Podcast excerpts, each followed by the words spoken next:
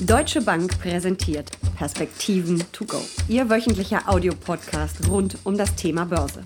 Die Prognosen für die Weltwirtschaft werden immer düsterer. Waren die Märkte vielleicht doch zu optimistisch? Was braut sich da zusammen und wie sollten Anleger sich jetzt aufstellen? Darüber sprechen Uli Stefan von der Deutschen Bank und ich nun in den Perspektiven to go.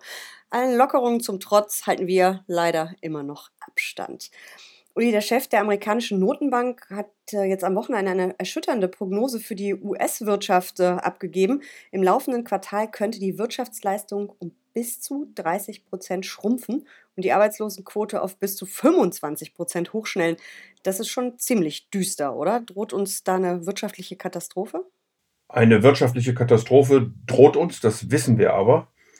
Und die Zahlen überraschen nicht wirklich. Ähm, sie sind im Grunde im Markt verarbeitet aus meiner Sicht. Ähm, es gibt verschiedene Analysten, auch unser Haus, aber auch andere gehen von minus 40 Prozent sogar aus im zweiten Quartal. Hier muss man allerdings aufpassen, dass äh, diese Zahlen äh, im amerikanischen immer annualisiert werden. Also wir müssten sie im Grunde genommen durch vier dividieren, um auf einen Vergleichsmaßstab zu Europa zu kommen. Mhm. Und da liegen wir auch ungefähr bei minus 10 Prozent. Also in etwa gleich schlecht das zweite Quartal. Der Arbeitsmarkt ähm, überrascht auch nicht wirklich, weil wir weiterhin ja, zurücklaufende, aber immer noch recht hohe ähm, Anträge auf Arbeitslosenhilfe sehen. Auch hier kann man sicherlich über nochmal Schattenmärkte und so weiter reden, die heute schon höher sind. Also, dass die Arbeitslosenquote äh, auf über 20 Prozent gehen, haben auch die meisten Analysten heute schon in den Karten. Insofern äh, hat Jerome Paul da eigentlich das nochmal ausgesprochen, was äh, der Markt äh, ohnehin schon weiß. Mhm. Aber wenn ich mir jetzt die Märkte angucke, wie weit die sich schon erholt haben, äh, das verwundert ja fast. Aber es gibt ja da diesen bekannten Unterschied Main Street oder Wall Street. Liegt es daran? Ja, ich glaube, dass es unter anderem an der Struktur äh, der Märkte liegt. Der ist damit angesprochen.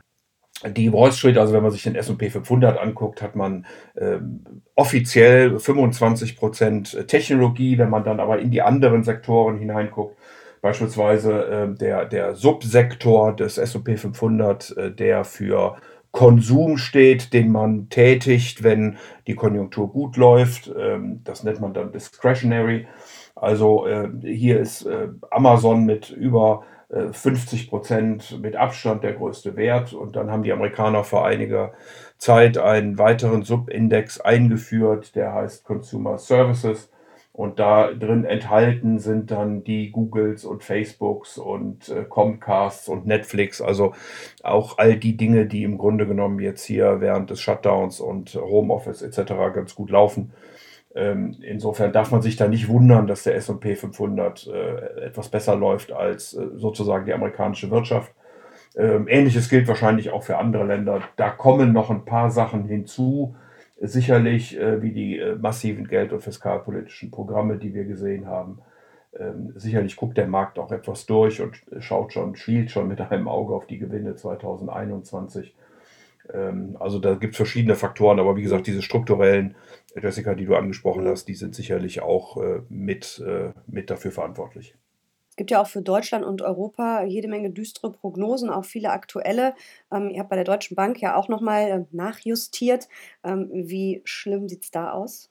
Ja, wir äh, werden ein ziemlich verheerendes äh, zweites Quartal sehen. Das äh, scheint mittlerweile auch Einigkeit zu sein. Und ähm, wie gesagt, die Zahlen pendeln sich so um irgendwie die 10% plus ein äh, im negativen Bereich ähm, äh, für das zweite Quartal für die unterschiedlichen Länder und Regionen. Da geht es auch mal bis zu einer minus 20 äh, beispielsweise für die Länder, die natürlich auch stark betroffen sind von den Sektoren.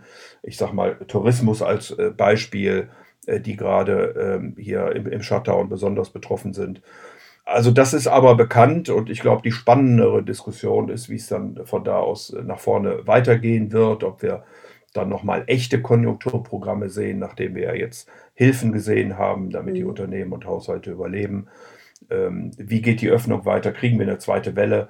Äh, viele die, der Dinge, die, die jetzt im Moment die Analysten angucken, sind vor dem Hintergrund, dass wir keine zweite Welle bekommen werden. Ähm, aber als Risikomanager sozusagen für ein Portfolio muss man diese Diskussionen natürlich und Entwicklungen immer im Auge behalten. Ähm, apropos Konjunkturprogramme, glaubst du, dass die Rettungspakete, die wir jetzt bisher gesehen haben, äh, Notenbanken, Regierungen haben da ja ordentlich was auf die Straße gestellt, dass das nicht ausreicht, dass wir wirklich Konjunkturprogramme sehen werden, weltweit oder vielleicht auch nur in einzelnen Ländern? Ich gehe davon aus, dass wir das sehen werden, ja. Ähm, in Deutschland ist es schon diskutiert worden. Nancy Pelosi hat äh, drei Billionen in den Raum gestellt. Das ist dann eher der Sache nach als der Größe nach von den Republikanern und von Donald Trump abgelehnt worden. Aber auch die reden von Konjunkturprogrammen. Wie gesagt, in Europa ähm, ja auch, in Deutschland Green Deal, ähm, Hilfen von der Europäischen Kommission, die da noch kommen sollen. Also da rechne ich schon mit, dass da nochmal was auf den Tisch gelegt wird, weil die Dinge, die wir bisher gesehen haben, nochmal, sind eben reine Rettungsmaßnahmen, die ähm, den Unternehmen und Haushalten ermöglichen sollen, äh, ja, liquide zu bleiben in dieser Krise, wo sie Kosten haben, aber keine Umsätze. Aber richtige Konjunkturprogramme äh, sind das nicht und äh, die wird man sicherlich äh, dann äh, ja, auflegen, wenn man sieht, dass äh, Besserung kommt und damit die Wirtschaft dann wieder anschieben wollen, damit wir dann auch wirklich eine Erholung im zweiten Halbjahr sehen.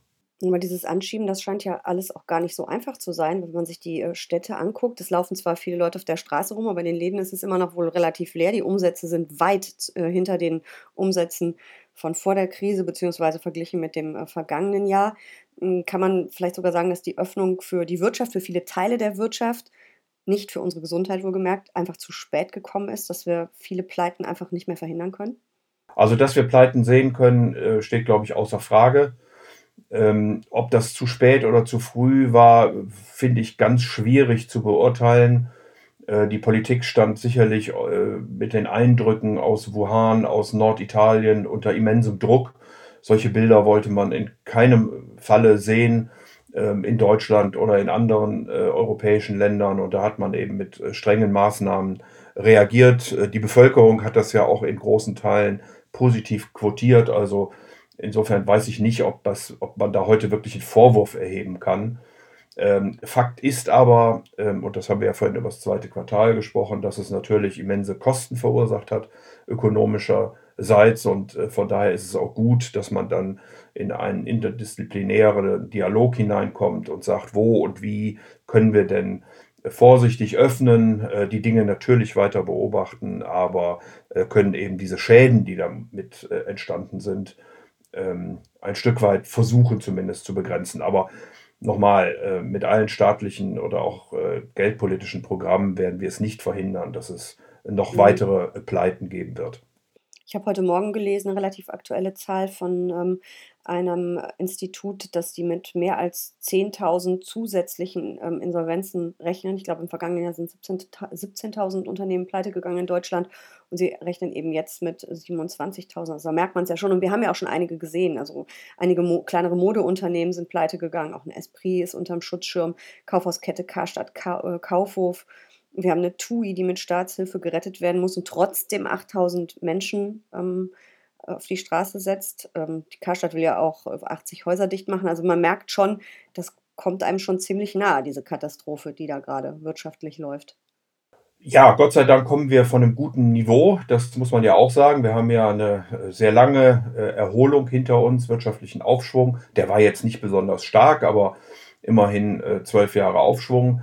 Äh, den wir da gesehen haben. Und ähm, die Pleite waren auch auf ein wirkliches äh, Tief gefallen. Ähm, es waren wahrscheinlich auch viele Unternehmen dabei, die, sagen wir mal, bei normalen Zinssätzen äh, kaum geschäftsfähig gewesen wären, sich aber mit den... Die Zombie-Unternehmen, wie sie immer so schön heißen. So, die aber mit den niedrigen Zinssätzen sich eben weiter finanzieren konnten.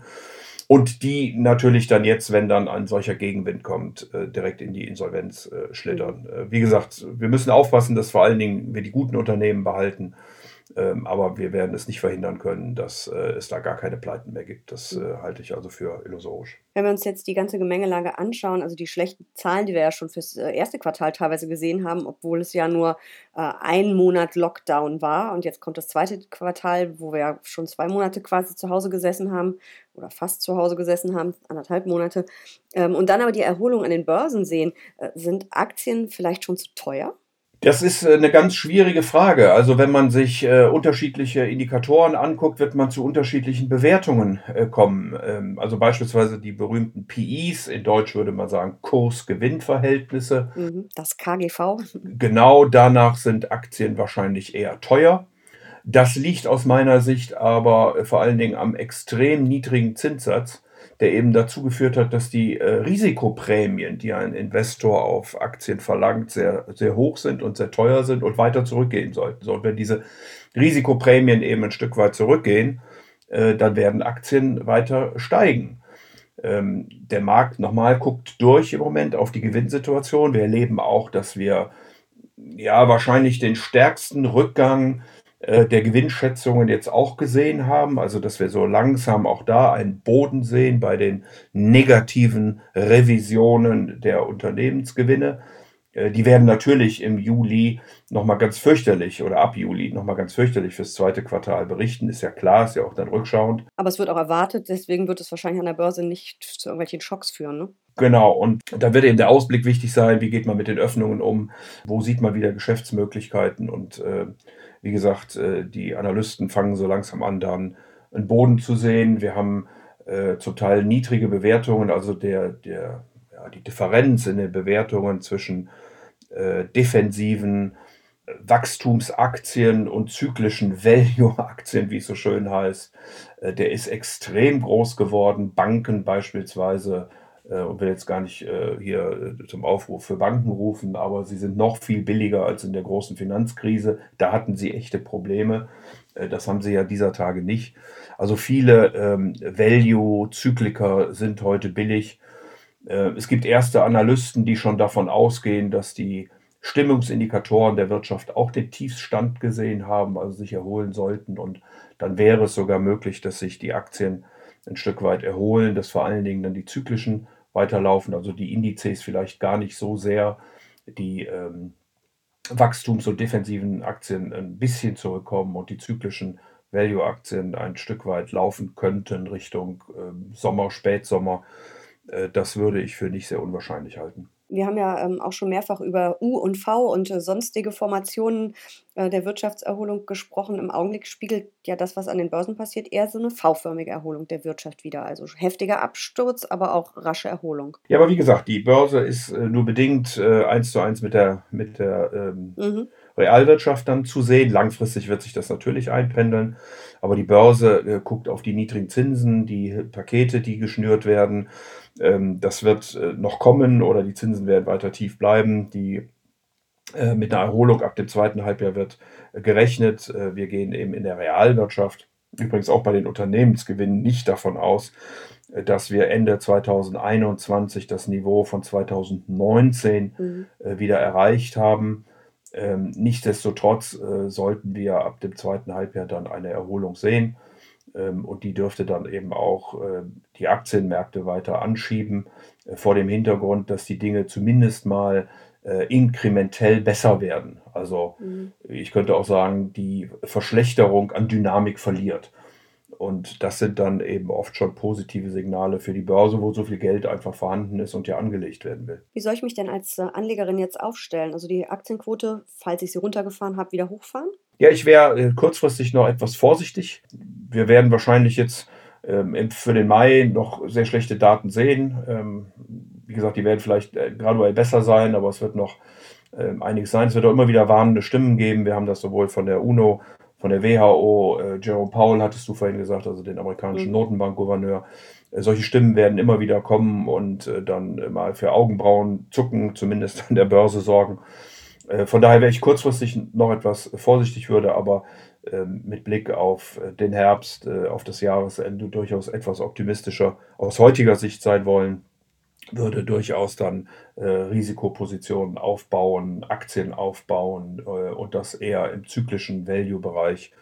Also Materialien sind äh, relativ preiswert, zum Beispiel Grundstoffe, ähm, äh, Mining, äh, also verschiedene Rohstoffe, gerade auch im äh, Industriemetallbereich. da kann man sicherlich dann mal hingucken, Industrie, vielleicht die eine oder andere Bank auch. Ähm, bei den Autos hat man immer noch einen, Zyk einen zusätzlichen Zyklus über die Investitionen für die für die äh, Emissionswerte, äh, die wir, die, die Automobilhersteller zu erfüllen haben.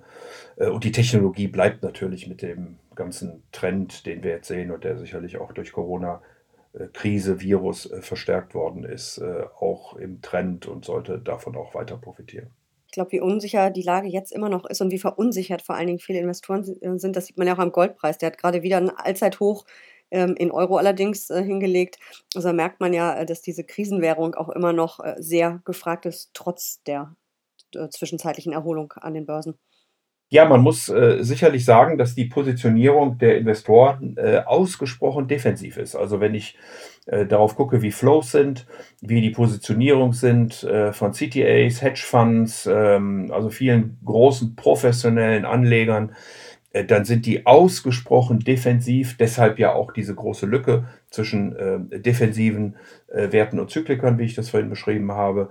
Ähm, der Bull Bear Index äh, oder Indikator der Bank of America äh, steht bei Null, also auf ähm, extrem antizyklischen Kauf äh, sozusagen. Also auch hier wird angezeigt eine große, große Vorsicht der Investoren und äh, deshalb redet schon der ein oder andere von einem, ähm, von einem großen Pain Trade, also äh, ja, vor, vor Schmerzen, die es verursachen könnte, irgendwann dem Markt hinterherlaufen zu müssen, äh, wenn wir eben keine großen Korrekturen mehr sehen sollten, weil Geld, Fiskalpolitik, weil sich Dinge inkrementell äh, verbessern, weil wir den Boden äh, langsam finden bei den Gewinnrevisionen äh, und so weiter und so fort. Und die Positionen eben so ausgesprochen negativ sind. Ich glaube, im Moment werden wir noch mit Volatilitäten rechnen müssen, aber auf, wie gesagt, mittlere Sicht, und das ist wahnsinnig schwierig natürlich jetzt zu timen, ähm, werden wir da äh, sicherlich weitere Erholungen in den Märkten erwarten dürfen. Ein sehr optimistischer Uli Stefan. Vielen Dank für diese Perspektiven. To go. Aber sehr gern.